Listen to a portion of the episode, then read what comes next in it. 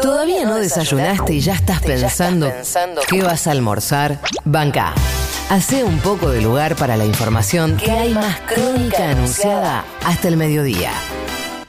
Vamos con el señor Agustín López Núñez. En un rato nos seguimos eh, leyendo porque es momento de repasar Sí. un día como hoy, pero con Macri. Exactamente, y hace cuatro años comenzábamos enterándonos que la mujer más longeva del mundo era argentina. Se llamaba Celina, tenía 119 años, había nacido el 15 de febrero de 1897, yo si no me equivoco, Juan Perón había nacido en el 95 y ella nace, nace dos años después. Esto es una locura. Tremendo. Sí, eh, falleció el mismo año, pero bueno, ya, ya qué vas a decir, ¿qué vas a decir? No puede ser, era tan joven, no, bueno.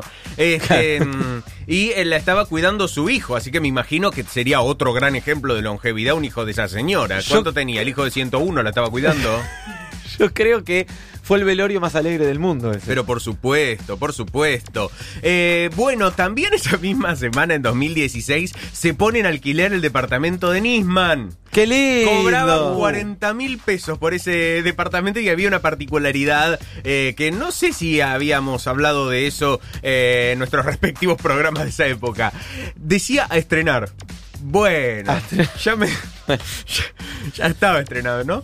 Eh, bueno, también. Aparte, la, la mentira menos útil del mundo, todo, todo el país sabe lo que sucedió en ese baño. Y no sé si no estaba hasta con los mismos muebles. Vuelve Cristina Fernández de Kirchner a la escena política, sí, poquitos meses después de dejar de ser eh, presidenta y empiezan los rumores de qué es esta cosa de un instituto patria que va a poner. ¿De qué, qué van a hacer? ¿Van a dar cursos ahí? ¿Va a ser el nuevo partido de ella que se va a llamar el Partido Patria? ¿Va a ser una eh, agencia de noticias? Decían, bueno. Y decían, puede que esté sobre la calle Rodríguez Peña y dicen que Oscar Parrilli tiene algo que ver con eso. Todos los rumores. mm. Bueno, además, el 29 de febrero de 2017 habló Gabriela Michetti y dijo que el rumbo económico elegido por Cambiemos es el correcto y que lo promocionado en el segundo semestre se consiguió. ¿Ah? Estamos totalmente convencidos de que 2017 va a ser el primer año de crecimiento de la economía argentina tras cinco años sin crecimiento, le dijo al diario El Tribuno de Salta. Seguro, qué grande. Eh, además, esa semana en 2017, María Eugenia Vidal viene con una idea fenomenal.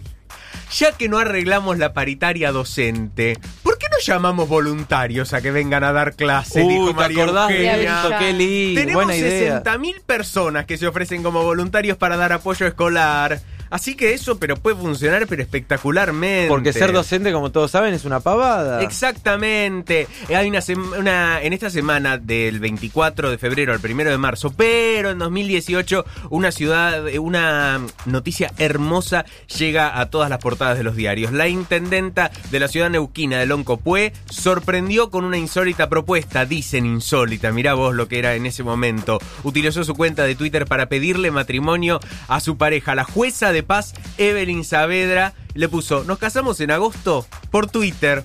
Y fue hermoso, ¿eh? Y están las fotos este, del casamiento donde, bueno, no solo asistieron un montón de vecinos, vecinas, sino también el gobernador de la provincia. En el 26 de febrero de 2018, el expresidente Carlos Saúl vuelve a las cámaras, da una entrevista y dice, hubo corrupción Epa. en todos los gobiernos salvo el mío. Y sí, Y él dice que no, que los, los fueros parlamentarios no lo protegen a él. Y que él no quiere que, que lo protejan, porque se puede investigar todo lo que se quiera y no, no va a hacer falta los fueros. pero Carlos.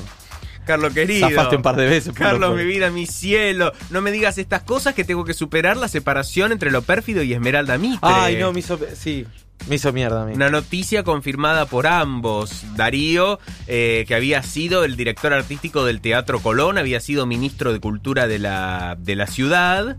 Eh, y después, eh, bueno, se tuvo que ir a Alemania, pero porque le ofrecieron un puesto muy bueno y porque lo recompensaron con eso. Y porque había negado No, básicamente no- un genocidio. No, no, no, no. Yo no estoy negando nada. El gobernador de Jujuy, Gerardo Morales, anticipa en 2018 que le van a cobrar 30 dólares a los extranjeros por atenderse en los hospitales públicos. Eso es gestión, señores, ¿eh? Eso es gestión, querido. Qué, gran gobernador, por favor, me pondría de pie si no fuera porque tengo mal un pie. El, en eh, 2019, el 25 de febrero, el chino Navarro aparece y dice que tenemos la necesidad de presentar un candidato en las próximas elecciones para ganarle a Macri.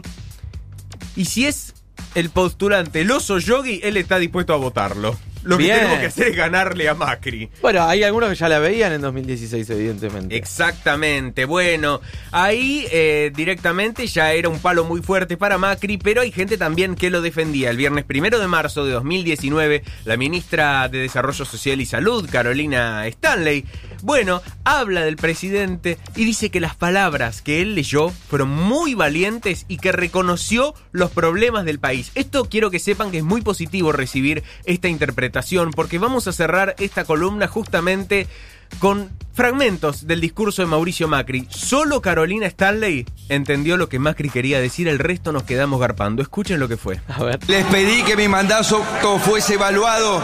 Se acabó el tiempo usando la cláusula del acuerdo con el Fondo Monetario Internacional. Preguntas como lo hicieron nuestros funcionarios 577 y ese núcleo duro de pobreza estructural. Tiene que ver también con la libertad, la verdadera igualdad de oportunidades entre varones y mujeres, que ahora con el apoyo del narcotráfico, del, del ejército, porque el 63% de los que los porque de- demoraban tiempo, que lo que se produce sea transportando, además de, gener- de generar, hay que hay empresas y, los, y, los- y los- la Patagonia son fuentes de biomás y biomás, el darnos cuenta de lo que podemos lograr cuando la ventanilla única de comercio exterior, como dijo una ma- maestra, abuelos que no sabían prender la computadora y querían conectarse con sus, con sus nietos, una mejor infraestructura, el universitario, que es el, con orgullo de ser el noroeste argentino, tiene una radiación social, sos- solar Yo tengo segundo año comercial y leo mejor que Macri. ¡No sabe leer! y es presidente de la nación. Bueno, ahí estaba el presidente Mauricio Macri, que él, pese a los furcios y todo, esperaba ser muy aplaudido, muy, pero muy aplaudido. El tema es que no había mucha gente. Y dijo estas palabras mágicas. Qué lástima, feo día. Mucha gente que, que habrá querido venir. Se lluvia, señor. Esta semana, pero con Mauricio Macri. Ahora, de 9 a 12, tenés un solo motivo para no trabajar. Crónica anunciada por Futurock. No, no madrugamos más.